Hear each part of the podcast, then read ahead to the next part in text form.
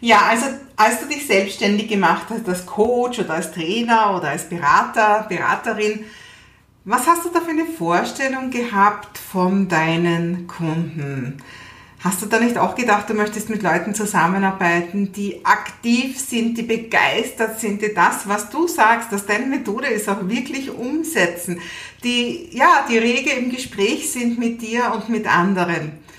Und äh, hast du das auch bekommen? Hast du das schon? Arbeitest du mit deinen Wunschkunden oder arbeitest du eher auch mit solchen Grumpy Dads, nenne ich es, also so einer wie da auf dem, auf dem Video-Thumbnail drauf ist, so einer mein Niklas, mein Sohn sagt Sackgesicht, hat er zu dem gesagt.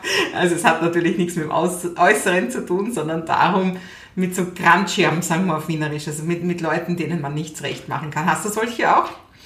Ja, also herzlich willkommen in der, im dritten Teil meiner Blog-Sonderserie, wo es darum geht, sieben goldene Regeln für Online-Business-Helden und Online-Business-Heldinnen. Ja, und heute geht's eben um deine Kunden, um diese Grumpy Dads, die du hoffentlich nie wieder bedienen musst. Und wie immer rede ich natürlich reichlichst aus meiner eigenen Erfahrung, aus vielen Jahren Erfahrung. Und bevor ich online war, war ich ja offline lang unterwegs, vor allem mit einem Lerncoaching-Institut. Und da habe ich auch Englisch im Franchise gehabt. Und da hatte ich so meine erst, mein erstes großes Aha-Erlebnis, wie es mir damals wirklich schlecht gegangen ist und ich nicht gewusst habe, wie ich von Monat zu Monat finanziell überlebe. Ähm, und zwar war folgendes, also in diesem Englischunterricht waren ein Brüderpaar und die waren beide, naja, mehr als aktiv, würde ich mal sagen. Und beaufsichtigt wurden sie, also gebracht wurden sie immer von dem Vater. Und wie halt oft diese Paarung so ist, umso aktiver die Kinder, desto, desto ja, müder und fertiger sind halt die Eltern. Ja. Und es war halt immer nur einer von den beiden Söhnen im Unterricht, der andere war draußen im Warteraum. Und anstatt dass der Vater das wartende Kind ähm, beaufsichtigt hat, haben die halt jedes Mal Blödsinn gemacht. Und da ist schon so, so viel passiert von ja, angeschmierten Wänden über was weiß ich was. Und dann ist Folgendes passiert, der, der Bub, der gerade nicht beschäftigt war, hat also einfach das Klo verstopft. Der hat ganz viel Toilettpapier reingehaut. Das war dann mein Spaß und mein Vergnügen in der Pause vor den Augen der anderen, die da alle waren, das Klo ähm, eben dann wieder herzurichten. Aber das war für mich, das war so essentiell, weil ich hatte nur eines und ich habe mir gedacht, wenn das jetzt nicht gleich wieder funktioniert, dann kann ich die alle nach Hause schicken, dann muss ich den Unterricht abbrechen.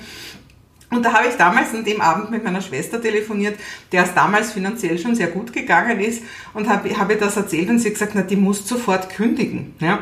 Und ich gesagt, das kann ich unmöglich und das sind gleich zwei Kinder, zwei Zahler und die haben die und die Familie auch noch gebracht, noch weitere zwei Zahler. Ich kann die nicht kündigen, ich muss das einfach akzeptieren. Und damals hat mir meine Schwester eine super Lektion erzählt. Sie hat nämlich gesagt, du pass auf, wenn du nicht mit denen zumindest hart redest, ähm, äh, dann, dann kann ich dir einfach wirklich nicht mehr helfen. Und falls die wirklich deswegen kündigen, dann zahle ich dir das Geld, was du dadurch verlierst. Das hat sie mir damals gesagt und das hat mich zumindest so mutig gemacht, dass ich mir gesagt habe, okay, vielleicht muss ich wirklich nicht jeden Kunden ertragen. Und ich habe da mit dem Vater ein sehr ernstes Gespräch geführt. Es ist nicht damals zu einer Kündigung gekommen, aber er hat sich nachher zumindest in seinen Maßen viel besser um das Kind gekümmert oder die Kinder, jeweils das Kind, das nicht da war.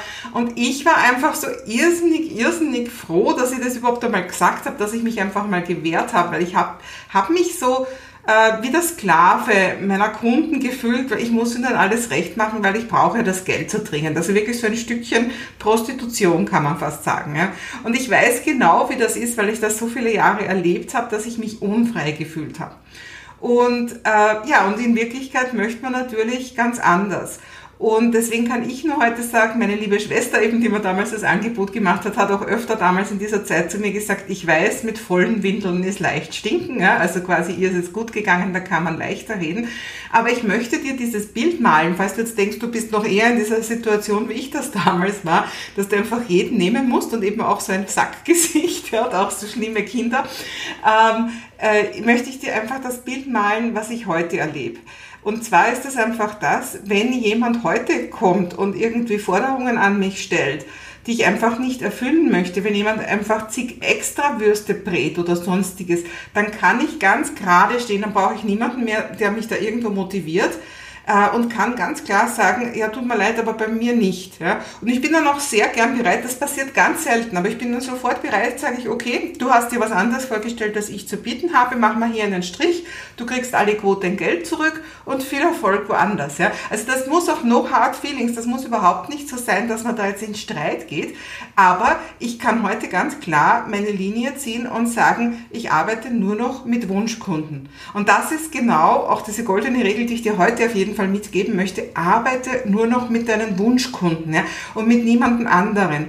Und jetzt möchte ich dir dieses größere Bild malen und dir erzählen von meiner Premium Community. Meine Premium Community, das sind Leute, die sich entschieden haben, dass sie gemeinsam miteinander netzwerken, dass sie mit mir zusammen was machen wollen. Eine krasse Herde, wie eine aus der Community gesagt hat, die Dominique. Ja. Also wir sind einfach Leute, da ist ganz viel Zusammenhalt, da ist ganz viel Steigbügel halten, da ist ganz viel gegenseitige Unterstützung da. Und das ist für mich das, was ich ganz am Anfang von dem Video gesagt habe, das ist genau das, was ich mir immer gewünscht habe. Ja? Eine rege Community von Leuten, die alle auf dem Weg sind, die sich alle gegenseitig helfen, die sich gegenseitig inspirieren, die das, was ich sage, auch umsetzen ja? Und ja, einfach ins Tun kommen. Und natürlich sind das am Ende des Tages irgendwann auch ganz tolle Testimonials für mich, die dann einfach sagen, ja, das habe ich bei der Maike gelernt und ich habe es gut gelernt. Und ich denke, sowas ähnliches willst du auch. Und jetzt möchte ich einfach, wenn das dein Zielbild ist, und ich sag's dir, das ist für mich das Allerschönste an meinem ganzen Job, mit diesen Leuten zu arbeiten, mit Leuten, die wirklich wollen. Und jetzt stell dir aber nochmal vor, was machen denn die meisten? Ja, Listen aufbauen, das hast du schon gehört, muss man machen, soll man tun. Ja. Aber wie bauen denn die meisten Leute die Liste auf? Ähm, ich bin erst neulich wieder gefragt worden, ob man sich eigentlich da so eine Liste kaufen soll. Ja? Oder äh, oder eben so, es gibt ja noch immer diese klassischen Visitenkarteneinsammler. Also so quasi, ähm, die halt einfach auf irgendein Businessfrühstück oder was gehen und von jedem die Karten mitnehmen und nachher tragen sie sich die ganzen Leute einfach ein, ja? ob die wollen oder nicht. Die kriegen dann E-Mails. Also das passiert mir ja ständig, auch andauernd noch. Ja? Oder jetzt eben nicht mehr Visitenkarten, wenn wir jetzt digital gehen, die neuen Leute, die dir Freundschaftsanfragen über Social Media stellen und als nächstes hast du ein Angebot das ist genauso wenig DSGVO-konform natürlich wie das andere. Ja? Also das darf man überhaupt nicht. Ja? Man darf nicht Leuten einfach Angebote schicken, die nicht danach gefragt haben. Aber du kannst, kennst sicher diese ganzen Restart Your Life und wie sie alle heißen, die da Freundschaftsanfragen schicken und als nächstes schicken sie dir dann eben, hey, arbeite mit mir zusammen, du willst doch sicher auch abnehmen oder sonst was. Ja? Das sind Methoden, wo Leute, ja, also wahrscheinlich eh überhaupt keinen Erfolg haben, aber die sie zumindest probieren. Aber jetzt geh hin zu diesem großen Bild und denk dir, was willst du am Ende? Du willst eine Community, die lebt, eine Community, die sich untereinander wohlfühlt. Like-minded people, sagt man so schön auf Englisch, also alle von einem Schlag quasi, also ähnliche Leute, wo man sagt, hey, das sind Leute, mit denen fühle ich mich auch privat wohl. Das soll eine Community sein ja, wie willst du denn so ein Endziel erreichen, wenn du irgendwo überall einfach Adressen zusammen, zusammensammelst? Das geht nicht. Ja? Also deswegen seid ihr bewusst, lieber klein, die Liste, aber dafür wirklich qualitativ hochwertig.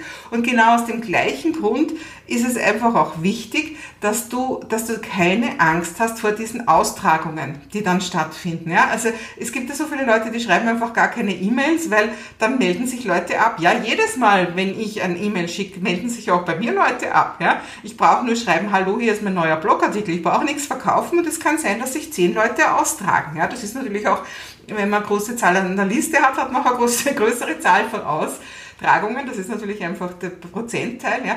Aber ja, was sagen denn die damit aus? Die sagen ja nur aus, es interessiert mich nicht, was du zu bieten hast. Warum willst du die denn halten? Ja, wenn, die dich, wenn die deinen Blogartikel nicht lesen wollen, dann sind sie ja offensichtlich nicht richtig bei dir dann weint ihnen nicht nach. Was passiert durch die ständigen Austragungen aus der Liste, ist, dass deine Liste immer besser wird. Die wird immer besser gefiltert, weil immer mehr nur die Leute drinnen sind, die jedes Mal, wenn du ihnen ein neues E-Mail schickst, wieder Ja zu dir gesagt haben. Und ja, die E-Mail-Liste ist wichtig. Die E-Mail-Liste ist verdammt wichtig. Das ist dein Asset. Das ist das, was das Allerwertvollste ist in deinem ganzen Online-Marketing, weil das sind die Leute, denen du nachher sagen kannst, hey, jetzt gibt's da diesen tollen Online-Kurs von mir oder hier gibt's dieses tolle Coaching-Programm. Und ob du das 100 Leuten schreibst oder 1000 oder 10.000, das ist jeweils ein Faktor 10.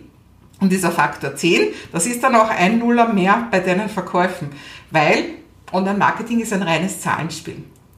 Ja, also, goldene Regel arbeitet nur mit Wunschkunden. Lass dir gar keine anderen reinkommen und wenn du sie drinnen hast, dann schau, dass du so schnell wie möglich einfach die ersetzt, die einfach ersatzlos streichst und einfach dafür wirklich tolle Leute findest, mit denen du gerne arbeitest. Und wenn du wissen willst, wie das alles geht, wie du dir eben zum Beispiel eine E-Mail-Liste aufbaust, wie du ganz genau definierst, mit wem du eigentlich am liebsten arbeitest, also wer dein Wunschkunde ist, wie du dich positionierst und wie du dieses ganze Online-Business-Werkel so richtig in Gang bringst, dann kann ich dich nur wieder dran erinnern an den, den tollen Workshop, den es mit mir demnächst gibt wo ich dir die Online-Business Roadmap gebe, wo ich dir einfach zeige, auf was du schauen musst, damit du loslegen kannst mit deinem Online-Business, ohne unnötige Kilometer zu machen, ohne in je, jede Falle, in jedes Fettnäpfchen am Weg zu, äh, hineinzusteigen, sondern einfach direttissimo so schnell wie möglich dein Online-Business aufbaust. Billiger geht's wirklich nicht. Das ist wirklich nur ein Commitment-Beitrag, damit nur die Leute drinnen sitzen, die wirklich auch was wollen, weil ich habe nicht unendlich Plätze zu vergeben. Darunter findest du alle Informationen und wie gesagt, ich habe nicht unendlich Plätze zu vergeben. Nicht, dass du dir nachher in den Hintern beißt, dass kein Platz mehr frei ist. Also melde dich gleich an. Wenn du weißt, dass du ein Online-Business willst, dann glaube ich, kannst du da nicht viel falsch machen, wenn du zu mir in den Workshop kommst. Und ich freue mich, wenn ich dich unterstützen kann. Du kannst mir ganz persönlich deine Fragen stellen. Wir erarbeiten was. Es ist ein Workshop und nicht einfach nur nur irgendwo ein Vortrag von mir. Also das heißt, du hast nachher wirklich auf dem Zettel in, in Papier, wenn du mitmachst natürlich, also ich schreibe es nicht für dich, ja, aber du hast nachher deine Roadmap. Und wenn du die haben willst und wenn du sagst, jetzt wird es aber wirklich Zeit für mein Online-Business, da, da. Ja, und morgen sehen wir uns wieder. Und morgen sage ich dir einiges über Social Media, was du sicher so noch nicht gehört hast. Weil ich bin keine Social Media Tante. Das kannst du dir sicher sein und morgen hörst du da einiges darüber, was ich halte von vielen Herumgeposte und sonstiges. Ja, sei gespannt. Wir sehen uns.